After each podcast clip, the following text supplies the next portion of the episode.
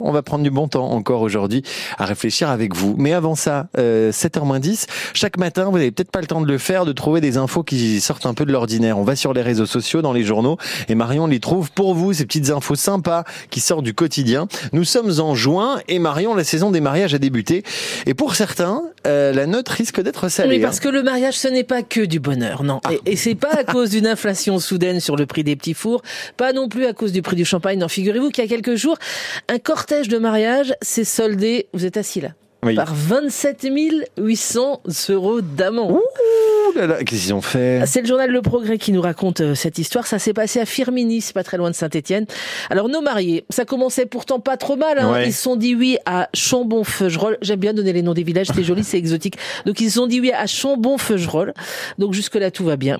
C'est ensuite que ça se corse. En fait, Ouais. histoire de célébrer classique, les voitures forment un cortège pour accompagner les mariés jusqu'au lieu de la fête et c'est là que ça dégénère.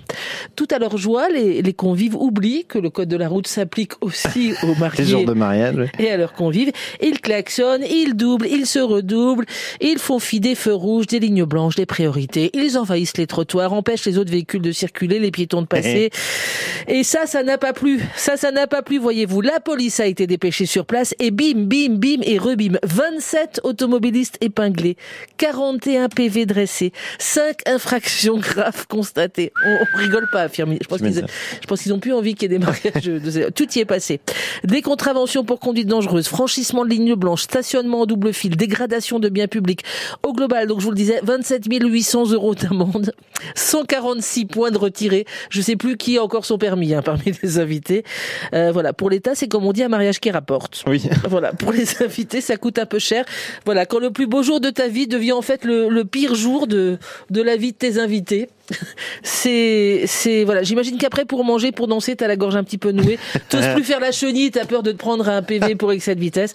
Voilà, dommage. Moi, je dis quand même, parce que si le prix des amendes avait pu être converti en cadeau, ouais, ça aurait pu faire un- une, une belle, euh, une belle lune de miel à Oui. Tahiti. Plutôt que de payer, voilà. Finalement, le mariage en calèche, ça a du bon. Voilà, quand tu suis les chevaux, voilà, tu fais pas d'excès de vitesse. Ou alors à l'ancienne, vous savez, quand tous les invités suivaient à pied, Oui. à l'italienne, que c'était bon, on jetait Oui. des pétales. Ouais. Ah, mais c'est peut-être interdit à Firmini de jeter des pétales. Ah ben je ne sais pas.